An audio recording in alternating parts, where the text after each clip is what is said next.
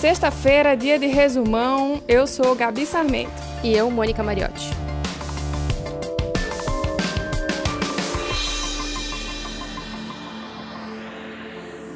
Gabi, depois de semanas começando o resumão com outro assunto além da pandemia, agora a gente vai ter que voltar a falar disso antes de tudo. Porque nessa semana os números voltaram a indicar uma piora muito, muito grave da pandemia no país. Na quinta-feira, a gente teve recorde de mortes por causa da Covid-19. Foram 1.582 óbitos em 24 horas, o pior dia da pandemia. A média móvel de mortes também bateu dois recordes nessa semana, na quarta e na quinta-feira. É, Mônia, a situação é crítica em vários estados brasileiros. UTIs lotadas ou muito, muito perto disso. Explosão de casos e filas em hospitais, num cenário ainda pior do que o do auge da pandemia em 2020. Pelo menos 12 estados enfrentam dificuldades. E no meio disso tudo, na quinta-feira, o ministro da Saúde, Eduardo Pazuello, sugeriu a transferência de pacientes de estados que estejam com as UTIs lotadas. O ministro chamou o momento atual como uma nova etapa da pandemia no Brasil não está centrado apenas no norte e no nordeste, como nós vimos no ano passado. Hoje você vê outras, outros momentos, outros locais que em momentos passados não estavam impactados nessa época do ano, estão impactando agora.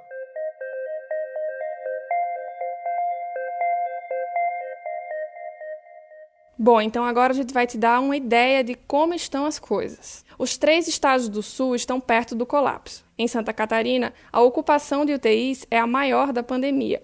No Paraná, pacientes com Covid esperam por internação em ambulâncias e até em tendas. O Estado fechou serviços não essenciais e decretou o toque de recolher a partir desta sexta-feira por nove dias. A medida vale entre 8 da noite e 5 da manhã. Já no Rio Grande do Sul, a Secretaria de Saúde alertou para o risco de esgotamento do sistema de saúde. Em São Paulo, medidas mais rígidas começaram a valer também nesta sexta-feira. A restrição de circulação vale entre 11 da noite e 5 da manhã. No estado, a taxa de ocupação de leitos de UTI é a mais alta desde o início da pandemia.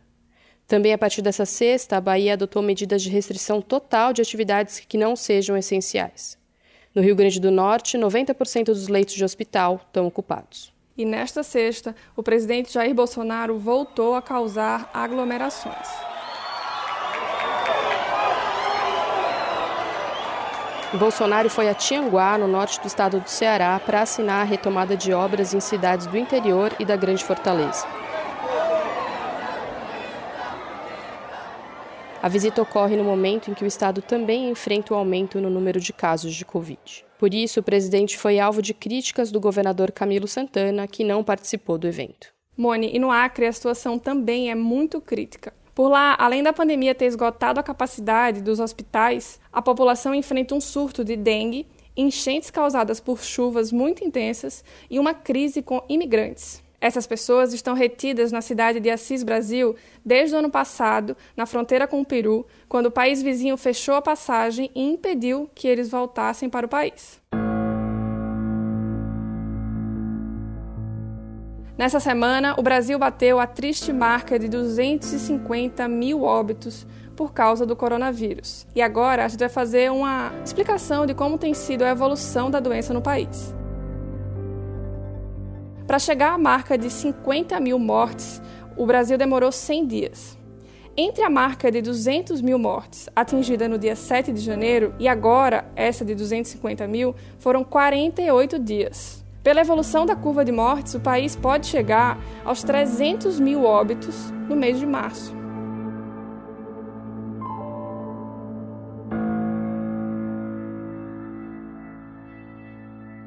E de saída da presidência da Petrobras, Roberto Castelo Branco participou de uma teleconferência com analistas vestindo uma camisa com a frase Mind the Gap, em uma referência ao metrô de Londres. Na tradução literal, significa cuidado com o vão. A frase está relacionada ao nome dos planos estratégicos da empresa de 2020 a 2024 e de 2021 a 2025. Segundo Castelo Branco, a diretoria da Petrobras vai contribuir para uma troca de comando suave e eficiente. Ele vai deixar o comando da estatal no dia 20 de março, depois de o presidente Bolsonaro indicar o general Joaquim Silva Luna para o comando da Petrobras. Por causa da indicação, que é lida pelo mercado financeiro como uma intervenção do governo na estatal, as ações da Petrobras despencaram no começo da semana. Depois, elas se recuperaram um pouco. e ouve só que história. Duas irmãs foram internadas em Recife com uma doença conhecida como doença da urina preta. Elas passaram mal depois de comer um peixe da espécie arabaiana, que é muito comum, né? O governo de Pernambuco diz que está investigando outros casos da doença. Entre os sintomas estão a falta de ar, dormência e perda de força em todo o corpo, além de urina com cor de café.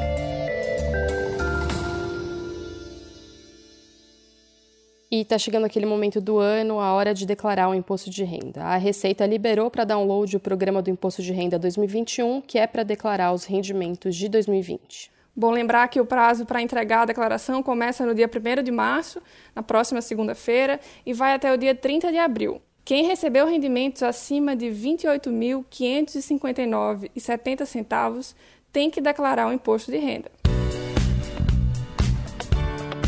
Depois de 28 anos, o duo francês Daft Punk anunciou o fim da carreira. Com hits como Get Lucky, One More Time e Da Funk, a dupla revolucionou a música eletrônica nas últimas décadas.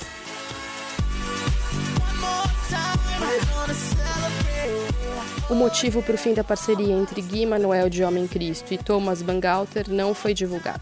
Se você quer saber mais sobre o Daft Punk, fica ligado no G1 Ouviu, o podcast de música do G1. O episódio que sai no domingo vai contar a importância da banda na música eletrônica e como eles influenciaram outros artistas no mundo. Eu queimei a largada por motivos de trabalho, já ouvi e tá bom demais.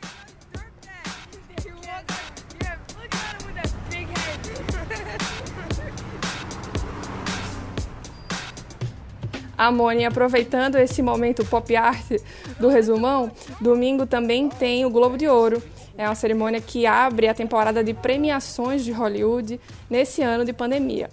O prêmio vai ser virtual, né? Adequando assim as medidas de segurança, e o G1 acompanha tudo, é claro. A lista completa dos filmes e séries indicados já está no ar e pode ser um guia para o seu final de semana em casa.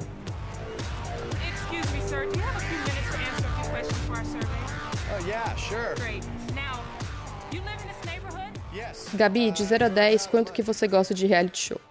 Ah, uns 8,5, Moni. Eu não sou tão viciada, não. Bom, esse ano eu voltei a me render ao BBB, né? E nessa semana, que teve a eliminação da Carol Conká com rejeição recorde de 99,17%, uma notícia para quem curte muito reality. O No Limite vai voltar. O programa foi o primeiro reality do Brasil, a primeira edição foi no ano 2000. Eu nem vou perguntar para Gabi quantos anos ela tinha.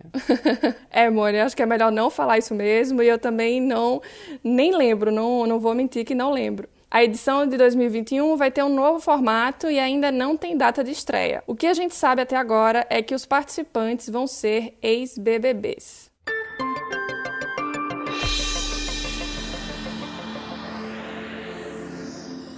O Flamengo foi campeão brasileiro pelo segundo ano seguido. O campeonato foi decidido na última rodada. Na comemoração do título, teve muito torcedor aglomerado, sem máscara. O Flamengo perdeu para o São Paulo, que garantiu vaga na fase de grupo da Libertadores. Mesmo com a derrota, o time do Rio ficou com o título, já que o Inter só empatou com o Corinthians.